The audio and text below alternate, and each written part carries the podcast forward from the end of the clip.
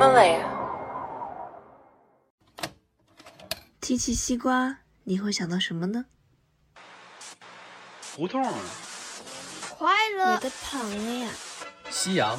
夏天。小时候。火锅。军训。果子。解渴。西瓜知道答案是 Viva La Vida 与 Himalaya 联合制作播出的人物对谈栏目。主持人小宁将邀请在各领域有所成就的年轻人作为嘉宾，聊一聊他们对自我和生命的探索及思考，为听众呈现同样年轻却别具一格的生命状态。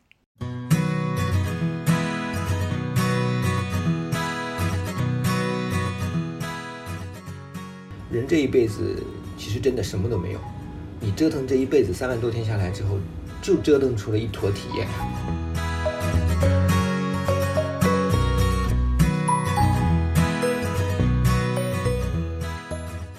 音乐是我的救赎。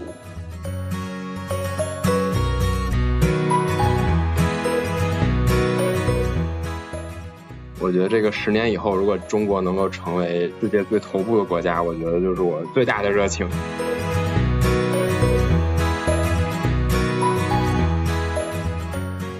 无知吧，但是无知你反而有那种劲儿，你觉得你一定要做这个事儿。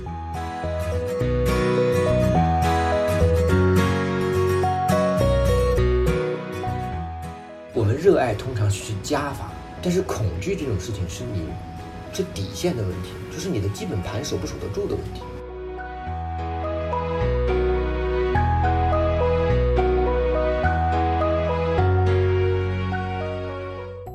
这种微小的、细腻的快乐，就我觉得这才是生活，这才是生命。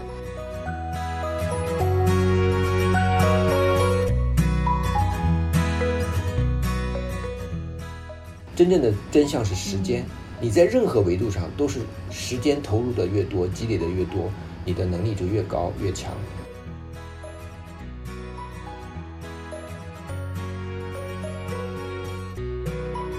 Hello，大家好。欢迎收听《西瓜知道答案》，我是主播小宁。各位听众朋友，大家好，欢迎收听这一期的《西瓜知道答案》。那这一期呢，我们承接上一期，继续来聊一聊跨越四个代际的人们是怎么去看待选择这样一个人生话题的。那这期呢，我们会呃来反向提问，从七零后开始向八零后提问，八零后向九零后，九零后向零零后，零零后再向七零后去提问关于他们人生选择相关的疑问。那我们就就是 the other way round，就是我们请 Ken，然后来这个向八零后的杰标提问。Hello，啊，那这个这个这个是看起来个比较中规中矩的问题了。这个三十岁已经过了，这个奔四去了。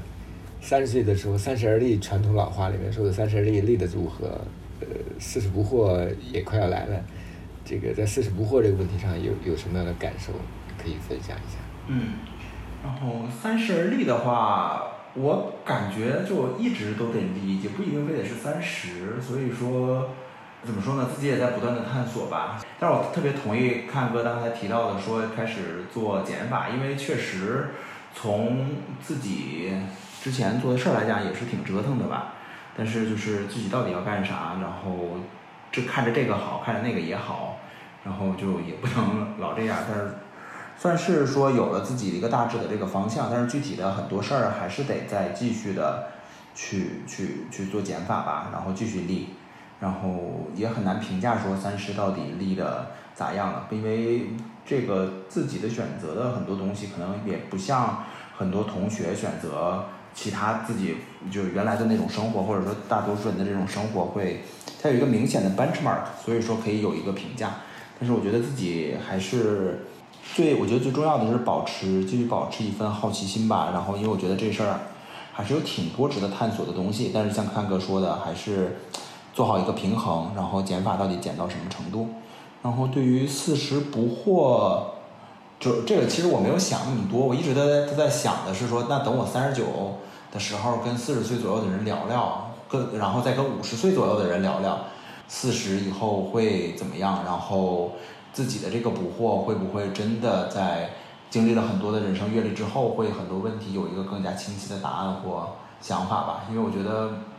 就是稀里糊涂的自己三十岁就过来了，但是四十因为在反思嘛，四十到四十捕获的时候可能会再再去想，就是我还是比较活在当下，就是还是在想说自己现在怎么样，怎么可以更有趣一点，就特别随意。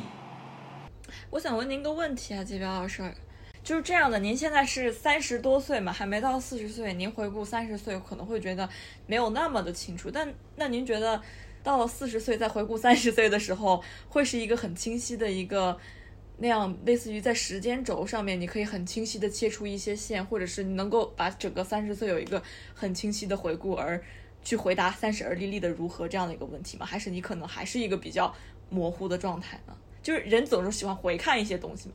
你觉得你你有那种状态？你觉得你回看可以把自己的过去看得很清楚吗？其实我觉得不会，就是我我会去回看，但是就是说它清晰或不清晰，其实也不是我追求的一个目标，就是只不过不想让自己就是未来的生活就是太充满确定性，觉得太确定反而会觉得那个也不太不太有意思了，就就如果说确定的话，三十岁就是可以早就确定了，毕业就可以确定。这这个话题，我我我插一下，就是我觉得人生其实是无数的重构过程，就是最终的那个 ending 的时候，如果你让我用一个确定性的标准去看它的话，其实那个时候的质量，其实就是在检验这人这一辈子的这个重构这件事儿，重构到了什么程度的那个结果，无论是你呃社会意义上的这个结果，还是你内心深处对自己这一辈子的这个这个感受。有的人的重构会变得重构的越来越简单，最终一句话就是说，嗯，我真实的活了一辈子，我挺满意的。这个重构是一个重构的这个结果。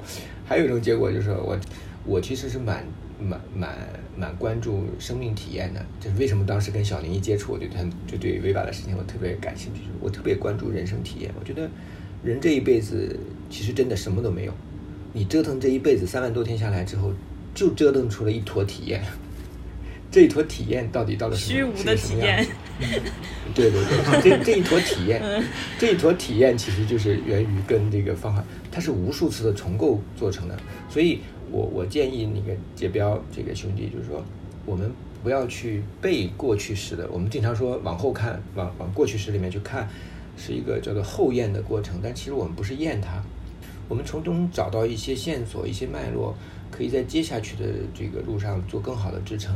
然后这个其实是个迭代的逻辑，呃，已经发生完的事情，你不可能再去重建它，重新跑过一次。但是那里面的一些蛛丝马迹，出的一些 learning 或者一些 know how，或者一些你的生命的认知，它对你未来时的东西是会有一些帮助的。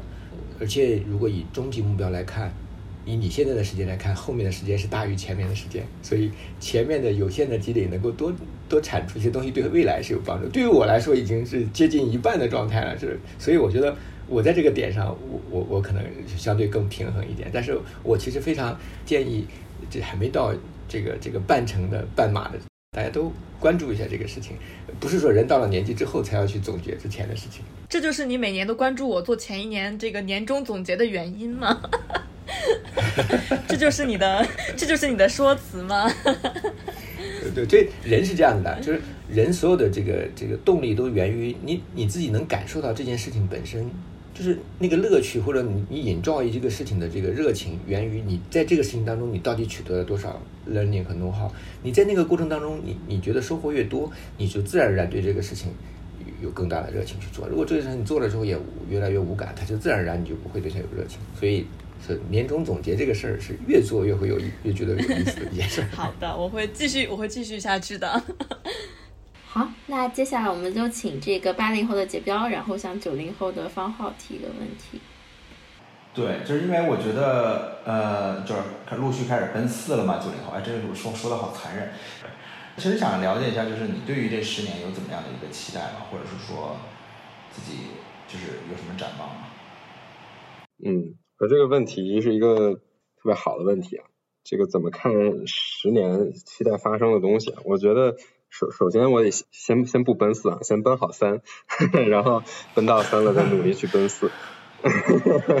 对，然后这十年啊，我刚才想了想这个这个问题，我觉得可能会比较虚，因为我其实我在想这个十年呃中发生什么能让我最热血沸腾？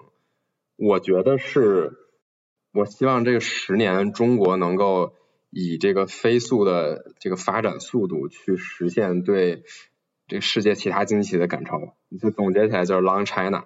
我觉得这个十年以后，如果中国能够成为这个世界最头部的国家，我觉得就是我最大的热情。我我在我在回顾啊，就刚才讲的年终总结，我复盘一下我人生前二十多年，就什么事儿让我真的很有热情。我其实是特别喜欢那种那个战争场景的，这个从不管是那个虚幻的、魔幻的这个《指环王》，到这种很真实的什么珍珠港啊，呃，我觉得这个这个战争或者说竞争是让我最热血沸腾的一件事情。然后我们现在看到，其实这个世界它它总是一个螺旋上升的过程吧。其实我又不觉得这个。呃，这个怎么说？全球化，或者说这个尊重 diversity，或者说所谓民粹主义，一定有一个很强的正正面或者负面的属性。我觉得它就是螺旋上升的一个过程，就是分久必合，合久必分，对吧？老祖宗的智慧其实就是这么回事儿。我觉得我们这个年龄的人其实很，我觉得可能这个时代的安排啊，就是在这个年龄，大概二二三十岁的时候，这个在自己人生可能冲刺的阶段。就遇到了一个很大的结构性变化，就这个全球化的趋势在进行，就是看起来很微妙，但实则又很迅速的一个改变。我觉得这时候倒不说要站队或者什么，我就觉得，就就抛开我是一个中国人这个这个点，我依然觉得这个中国拥有现当今这个世界最好的位置，我们拥有这个最大的人口基数，最好的这个政治体制，然后包括我们自己的可能人才储备，我觉得到了一个很。呃，很非常好的一个位置，所以我觉得我特别期待的就是，就我对这件事情的判断是正确的，就是十年以后就后验了，也验证了说这个中国确实这个高速发展，我们这代人没有辜负历史的车轮给到我们的使命，我觉得这就是一个很好很好的事情，就就估计就像那些打完仗的老红军回看的时候觉得，对吧？当年自己这个四渡赤水，怎么那个。这过雪山爬草地，最后终于解放了这个全中国，这是历史的使命。我觉得这个迟早是要发生的，它这个现在使命就肩负在我们身上。当然，我自己我有时候会觉得，作为一个投资人的时候呢，会觉得这个有劲儿使不上，就因为我觉得做实业或者说很专注的做一件改变世世界的事情，可能是更有使命感。做投资人可能更多的有点在这个外围，对吧？去这个间接参与这些事情。但我依然希望可以，第一就是在这个。就是这个世界在高速变化的时候呢，我能处在那个变化的中心，就不要说这个世界已经变完了，然后我什么都没有发现。那其实这个世界变了很多次啊，前几次可能我都太小，或者我认知不够水平，所以我根本就没有意识到。那可能你回看的时候才发现，哦，原来这个一个大的周期啊。经济周期啊，或者是其他的周期运行到某一个峰值或者谷值的时候，你根本就不知道它来临了。那这个时候，我希望我自己是能够在这个哪怕是地震，我希望在地震的中心接受这个震荡波。啊，第二就是我希望我自己能和这个地震产生一个共振。我希望能够通过啊，不管是支持更多创业者，或者说自己哪怕将将来找到一个方向去创业或者什么的这些方法吧，能够参与这个世界改变的进程。我觉得这是。啊，会让我特别有热血沸腾的感觉。事实上，我现在就说的就很那个，浑身起鸡皮疙瘩。这个是特别好的，前半节是特别好的官宣，但是后半节就会有明显的感觉，你你进入风险投资这个行业是给自己找一个值得去干一票的大事情，将来会转身去投入一个干。这是我的一个迷茫，这确实是我的一个迷茫。这个。呃，就是加法和减法之间的事情吧，这个聚焦和发散之间的一个一个事情，我觉得这个人可能都会有这样的迷茫，而而且是越聪明的人，对机会的把握和捕捉越敏感的人，越容易有这种迷茫。像我就不会。预祝放好，预祝放好，将来遇到这种问题。像我就不会。你你你你是另外一个维度的，这个预祝方浩将来在遇到这种这种需要选择的时候，你能有自己的这个。有没有完美解啊？对，反正完不完美也就只能解一次。对。杰彪老师对这个回答还还还满意吗？就我觉得这个就是就是看一看大家的这个想法，我觉得特别羡慕他，就是能够有自己特别 passionate 的这个地方，我觉得这个还是很好的，就找到自己的 passion，我觉得这还挺重要的。杰彪，你不 passionate 吗？你不是也在创业吗？没有，我现在他这么小的时候其实是没有。我也是在不断的探索之后，在三十多岁吧，然后就是真正停下来的时候才才有的。方浩，你有你从什么时候开始有这样的一个想法？因为二十岁的我好像没有那么强烈的感受。呃，其实不是吧？我觉得这个其实跟那个年龄大小也不一定是最相关的，因为其实刚才我把这个事情比喻成一个地震啊，就历史的车轮到了一个关键的节点上，这个地震呢，就是说白了就是它震的最最强的时候，你是感知最明显的，哪怕你的这个不是那么敏感，你可能也会被震动到。所以我觉得这个可能也是因为我这代人恰巧在这个年纪吧，我觉得。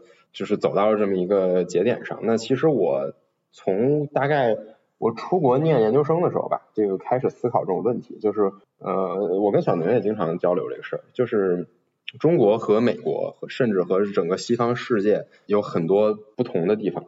然后 我这个人一直在寻找一种归属感，但我很难寻找到。其实这个在很多集体，比如班级里，我觉得没有归属感。在这个哪怕是一些企业里，有有时候我也不觉得这个企业可以代表我，或者我可以代表这个企业。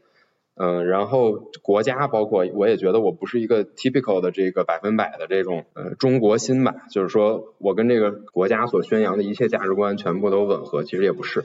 所以我也经常想这个中美啊，包括中国和欧洲和世界的这个关系，嗯，也这个摇摆过很久很久。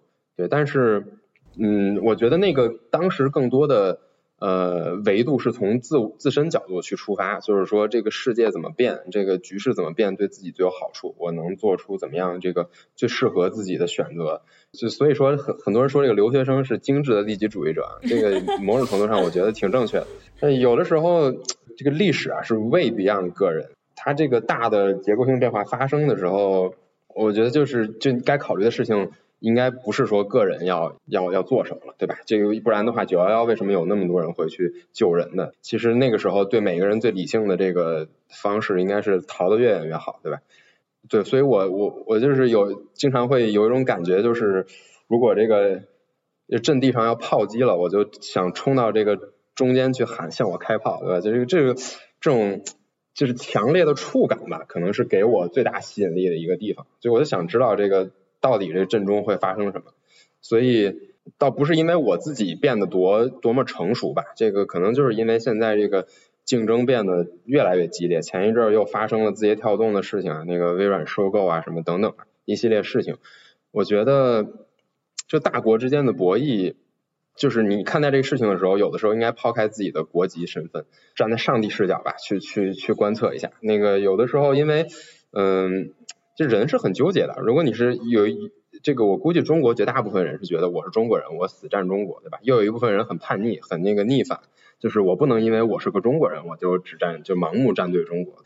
这个我也是在中间摇摆了很久，最后我发现应该用一个更客观的视角去判断。其实看公司的这个发展啊，就是我们可以看到历史上有很多的这种大的寡头企业盛极一时吧，但是呃，它总有它的生命周期，就是从。巅峰到低谷，然后你看人类历史，其实每一个大的帝国也有它的周期，而且会越来越快。因为 IT 公司就是会越来越，呃，因为有这个摩尔定律存在嘛。最早的这个垄断企业 ATT 大概活了一百年，之后的这个公司的周期可能是五十年、二十五年，这个不断的半衰。那这个国家我相信可能也会有这样的一个周期啊。所以我觉得现在可能是一个更替的时候，我觉得我要做出一个相对理性的判断。这个时候我是很激动的。觉得这个时候我好像已经抛开了我自己，就是到底我是哪国人，然后我会怎么受益的这个这个事情了。我更多的就是想说，啊，我一定要做一个历史的亲历者。啊，我不知道解答没有你的问题啊，这个可能推荐。我觉得我的格局太小。推荐方浩去去团中央，对，推荐方浩去参与团中央的一档访谈节目。我觉得我，好了我觉得我，我觉得我引荐。但我真的觉得我的格局好小啊，就是哎。不知道，就有这样的感觉，感觉我自己格局太小了，就看到了我自己一亩三分地，然后还没有看明白的那种感觉。看明白是不指望能看明白，就是拼命去看吧，多看一眼是一眼，对吧？我刚刚想问的一个问题，但是其实你后面已经说到很大了，我就在纠纠结犹豫要不要说，就是你会觉得当你掌控一件事情的时候，会给你带来一些归属感吗？比方说，你未来可能会选择去创业等等。我虽然我能理解，可能创业某种程度上你背后还是有很多的顾虑，或者说不是完全的掌控。但是你相对掌控一件事情的时候，你会有那样的归属感吗？在各个方面，我理解。嗯，我觉得这个其实都不不能用归属感来描述。那个之前西瓜知道答案有一期访谈宋超的时候，他有一个观点我特别的 buy in，就是他说这个任何的公司都是创始人个人的一个放大。对。对，其实这公司就是你，你就是这个公司。那个时候就不是归属感，这就是我。这个它它更像一个 avatar，就是嗯嗯呃，所以我觉得这个这个归属感是很容易获取的，就跟就像你跟你的名字邓瑶纯之间的这个归属感一样，说别人骂邓瑶纯就是在骂你，这个你说它算归属感吗？我觉得这个不一定是。所以我我还在想到底什么样的什么样的东西，什么样的一个实体吧。到能真正让我产生特别强烈的归属感，我觉得这还是挺难的。我至今没有一个答案。好的，了解了，了解了，于老师。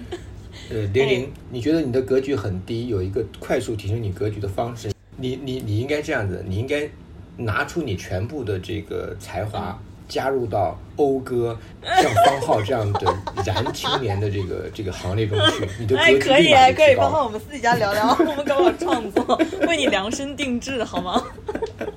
为什么是讴歌？听起来有点苦。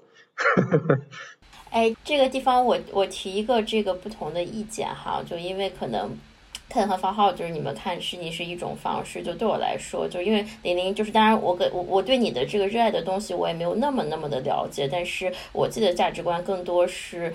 嗯，就世界是一个方面，世界在发生什么潮流，什么趋势是什么，这个当然很重要。但是对我来说，我做选择就是最重要的要素还是我自己内心的感受，就这个东西是不是我真正热爱的。哪怕这个东西它的点非常非常的小，它可能只能影响几个人，但是如果真的我真的非常热爱，我会做一辈子。同样的，就是这个东西它非常非常大，可是我一点都不快乐，那我就是它再跟得上洪流，我不会去做的，因为生命是我自己的，就是所以。呃，这个情况下，就是对我来说，就是如果一定要去 prioritize 一个，我一定 prioritize 内在，rather than 外在。我我简单的那个呃回应一下，我觉得就是对内在外在啊，这个它不是，我觉得它不是二元的。包括刚才那个问题里面啊，就我觉得任何一个事情，它是既包含外在又包含内在的。有说世界很大，然后这个影响很大，或者什么变化很剧烈，这听起来是外在的。但是真正吸引我的，并不是说这个外部的大，它对我的帮助啊，或者什么，更多的是我内在的好奇。就是我为什么想，因为这个大，我想去看，因为越大我越好奇，就是这样。有我觉得这个其实是内在的底核。为什么你会好奇大的事情呢？嗯，我觉得，我觉得是这样吧。这个。就是我觉得一个事情越大，这个波及范围越广，它的内部的结构会更精巧，就是影响它的因素可能更多。那个为什么男生都很喜欢钢铁侠？就有一颗那个机械的心，就是这个东西越复杂，里面配件越多，它联动关系这个越精密，你就会越感兴趣，你就会想看这个，对吧？到底一个最庞大的国家机器里面到底有哪些部件，它之间是怎么去碰撞的，怎么去运行的，互相之间的这个牵绊关系，我觉得这个是。会引起极大的好奇的，当然一个小的事情也可以很好奇了。那在这个情况下，你做 research 和实质做事儿之间的区别是什么呢？呃，你指的 research 是说，就是我我单纯这个了解这个东西的变化。对，就是因为听起来你的你的首要 motivation 是搞明白怎么回事儿，而不是可能把这个事儿自己做出来。对对对，这个是我很摇摆的一个事儿，到底是只是把这个事儿看清。个为止，还是说一定要自己去做一件什么事儿？我觉得这个这个有两个维度去判断吧。一个就是说呢，你要这个耐心做一个事儿，基本上是一个一次性的选择。你选了，基本上就像你选了 Viva，对吧？你这一辈子都 devote 给他，这个事儿是一定要选到一个你真的特别相信、特别热爱的东西。这还是蛮难的，对吧？因为你毕竟有那么多选择，还有你很多选择你都没看到过，或者说很多奇奇怪怪的想法你还没有想到过它。这个是一个很难的事情，然后另外一个就是说，单纯认知和这个你去实践这个之间还是有一些 gap。就从从这个外面看嘛，就你比如说像那个呃曹光宇对吧？他他经济学做了很多 research，但是你说那个他会不会买股票，会不会炒股，会不会做投资？他可能不会，对吧？因为这个 research 呢，它呃越抽象越这个宏观，它就对这个细节的指导意义就越低。而且呢，呃，你做 research 你是很难这个挖的足够深的，对吧？你只是这个明白它表面的逻辑，但是你可能不知道它真正运行起来这个机器好，这个可能十级传动，你了解它之间的力学传导了，但是你不知道它中间的哪一个零件崩坏了之后，它会怎么样影响这个这个轨道的偏移，对吧？这个东西还是要实践才能知道的。嗯，所以对你来说，你的 philosophy 其实是在实践过程中认识世世界的样子。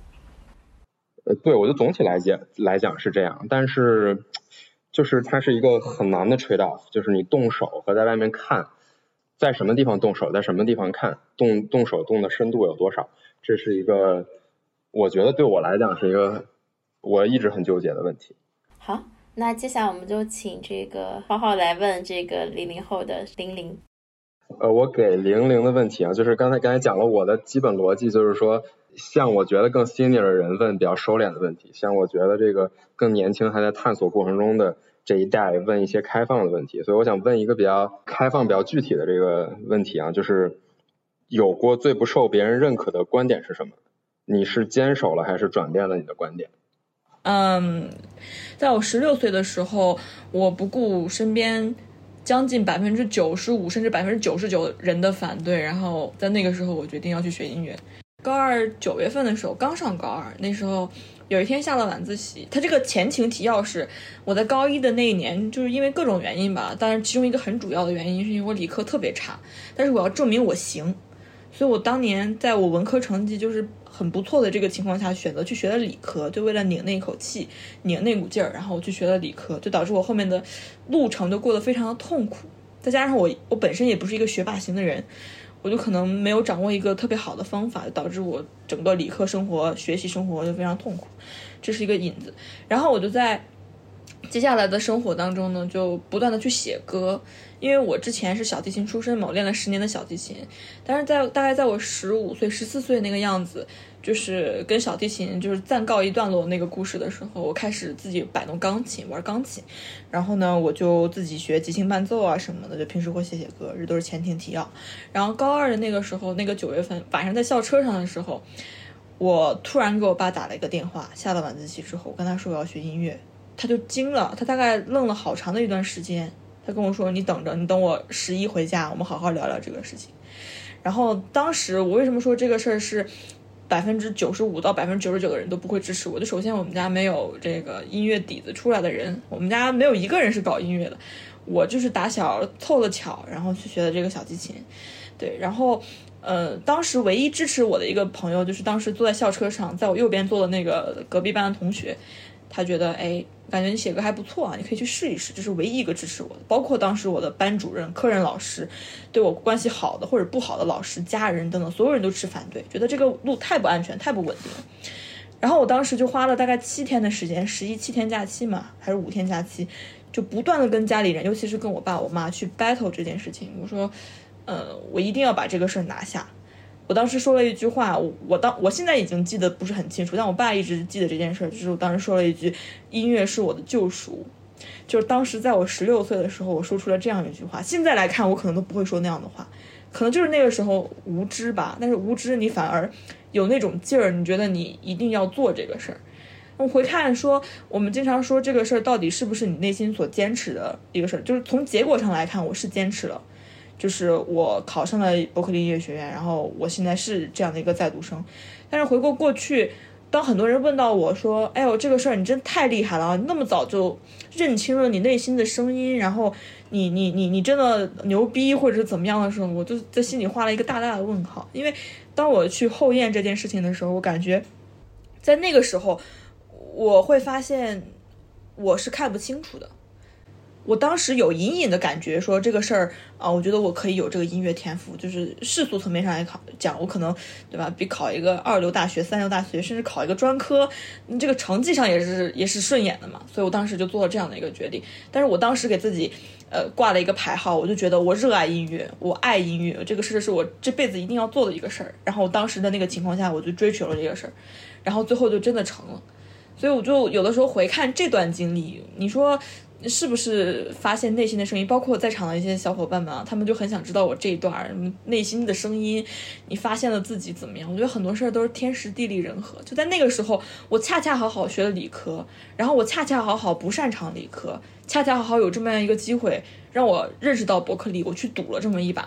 然后在那样的一个高压的情况下，我反而促进我往上往往上走，去去去去达到一个成长的高度。总结看来就是这样的一个故事嘛，反正。对，当时那个事情可能是我在当时坚持的一个观点，包括到现在，我也不能说它好或者是坏，但它确实让我走到了人生的新的高度吧。有的时候回看，你说如果我去到了一个专科，我现在的处境可能真的就不一样，我可能都没有机会认识到在座的各位。那我在这里给你回应一下这个事儿，很简单，就是简单几句话。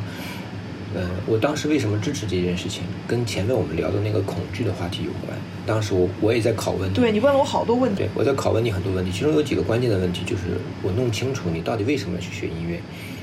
因为当时你给我的答案，第一，你不是为了出名；第二，你不是为了现在来赚钱。看也是，对，现现在看来也是，对，所以所以我你放弃了我的音乐道路一件事。情，嗯，呃，你你只求你当时给我答案很清楚，你只求一件事情，你觉得去学音乐是你当时的那个生活生命的状态里面，可以让你为什么你定义的叫做救赎呢？当时你都不记得，但说的很清楚，你认为在那个状态下面，你可能会死，但是不是自杀那种死，就是那种被窒息那种感觉，被你的所谓的学业生活困在那里，就是完全看不到未来的希望。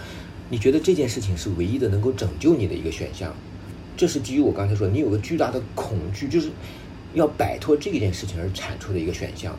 如果你是基于欲望、成名啊、什么赚钱啊、体面啊、光鲜呀、什么，如果你基于那种东西，我可能会继续反对。就是欲望通常都是虚无缥缈的、不确定的，甚至都是幻象。但是你的恐惧、你的痛苦的，这是真相。你基于这个做出的选择，一定是真实的。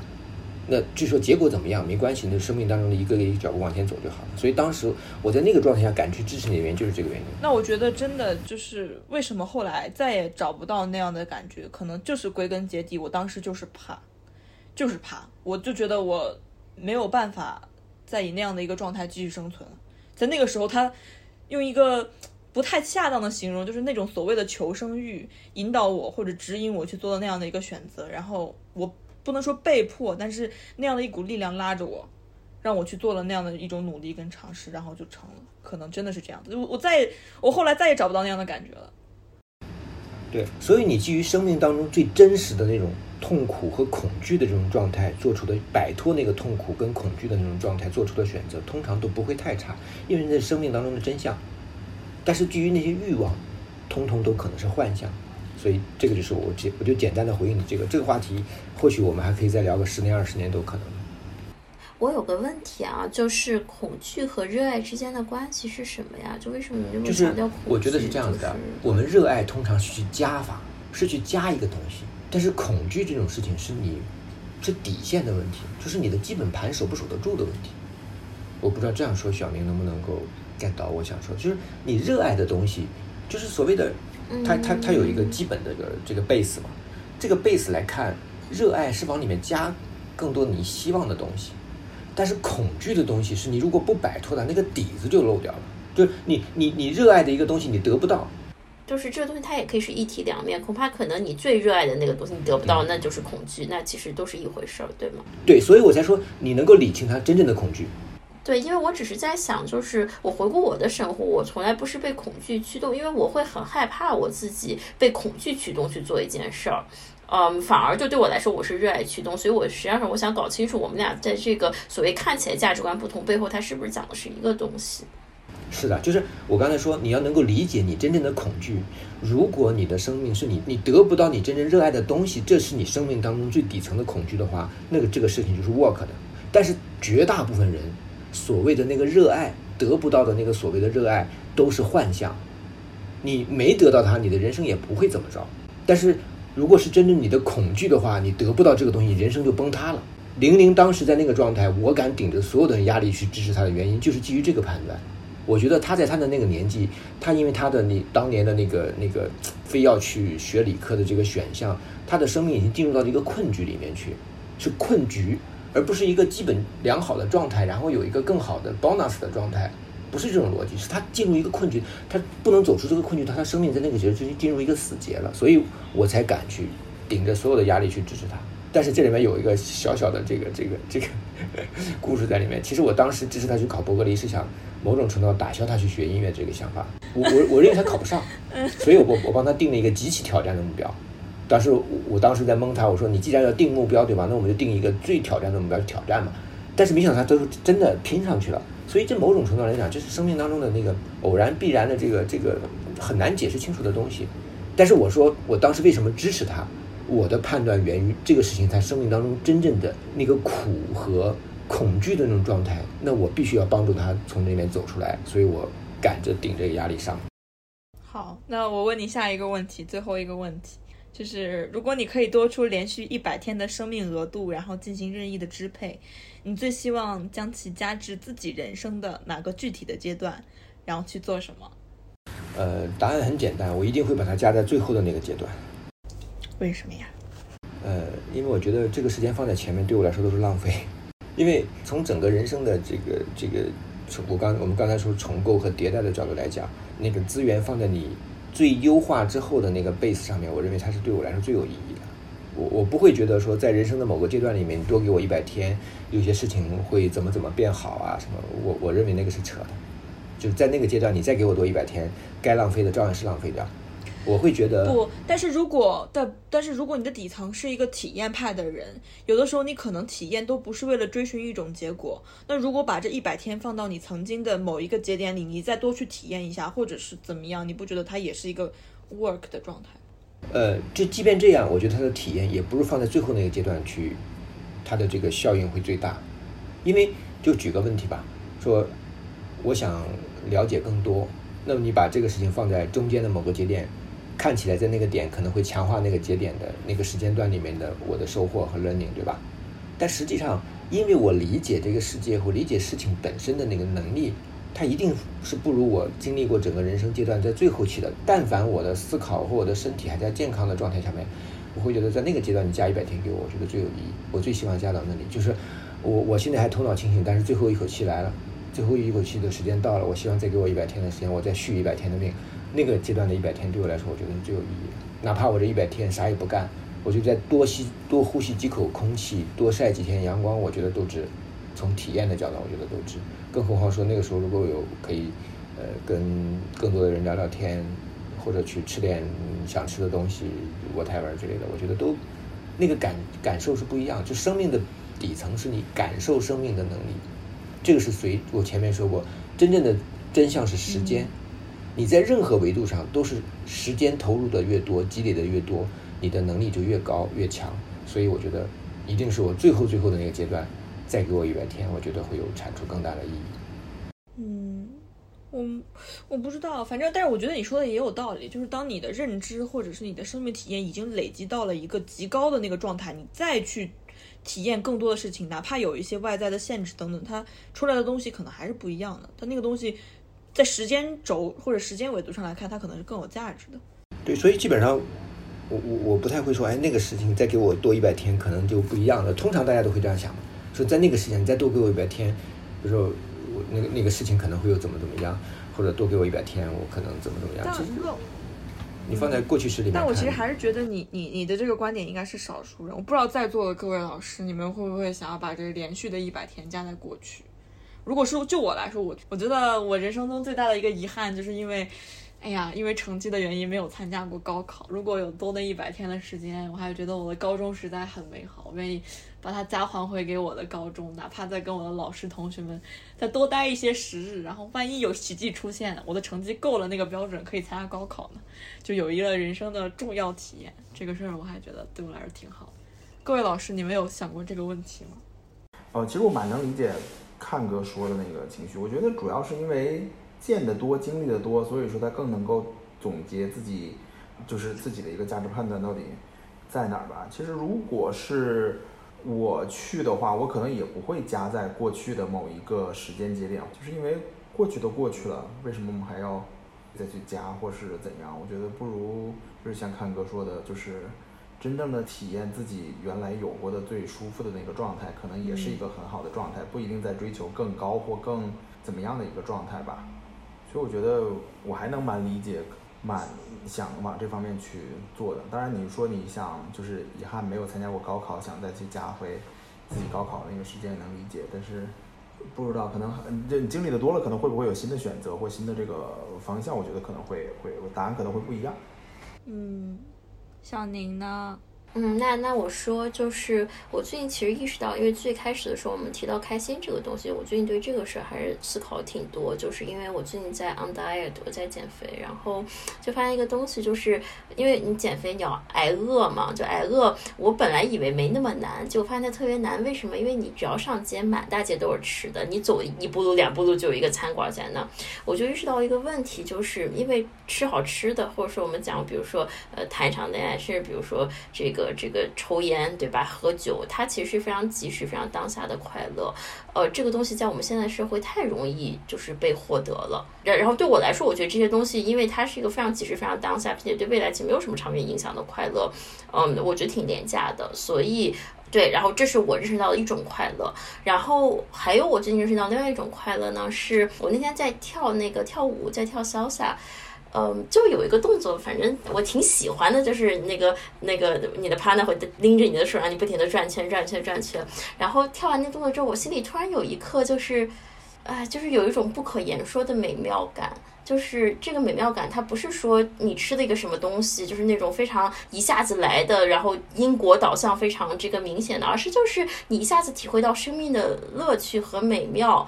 呃，但这个它得是一个你特别特别平静、特别特别有感知力的状态下，你才能体会到的那种快乐。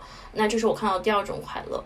啊，还有一种快乐，就是我们通常讲的，说它跟你长期的人生目标相符合，你你 accomplish 了你真正想做的事情，尽管过程中有很多很多当下的痛苦，但是你在为着未未来那个更长远的目标所努力，那那个可能是更长久、更本质我们想追求的。作为一个人来说，你想追求的快乐，嗯，然后如果你要现在让我加呢，我其实更希望就是你刚刚不讲一百天吗？我会加到第二种快乐里面。就我觉得这种快乐，在就是我目前看来，就在我现在人生阶段是特别可贵的东西。就我觉得我们总是在忙，然后总是在赶路，然后总是在看外界的东西。但是就像刚刚看有讲到，就是其实你忽略了生命本身的体验，你忽略了本身那种当下，然后你能就是全心全意、全神贯注的，然后体会，可能就是很微小，你就跳了个舞，跳了一个动作而已，或者说你可能就是看到一朵花，但是这种微小的细腻的快乐，就我觉得这才是。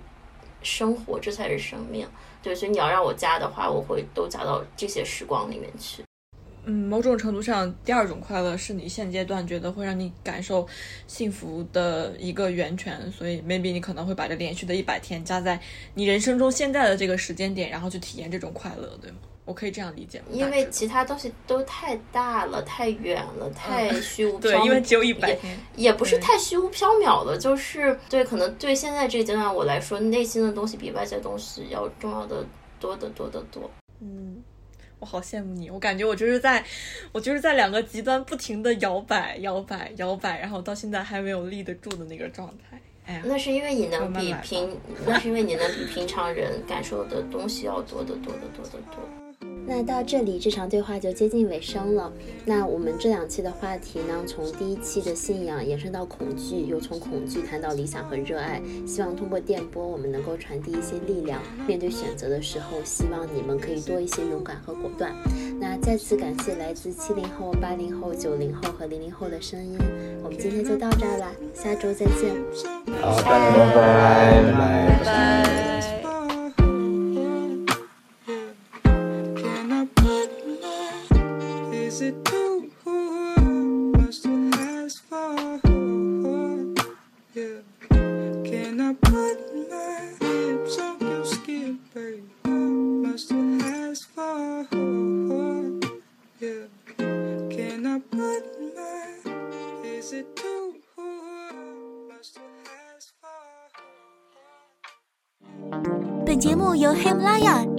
制作播出。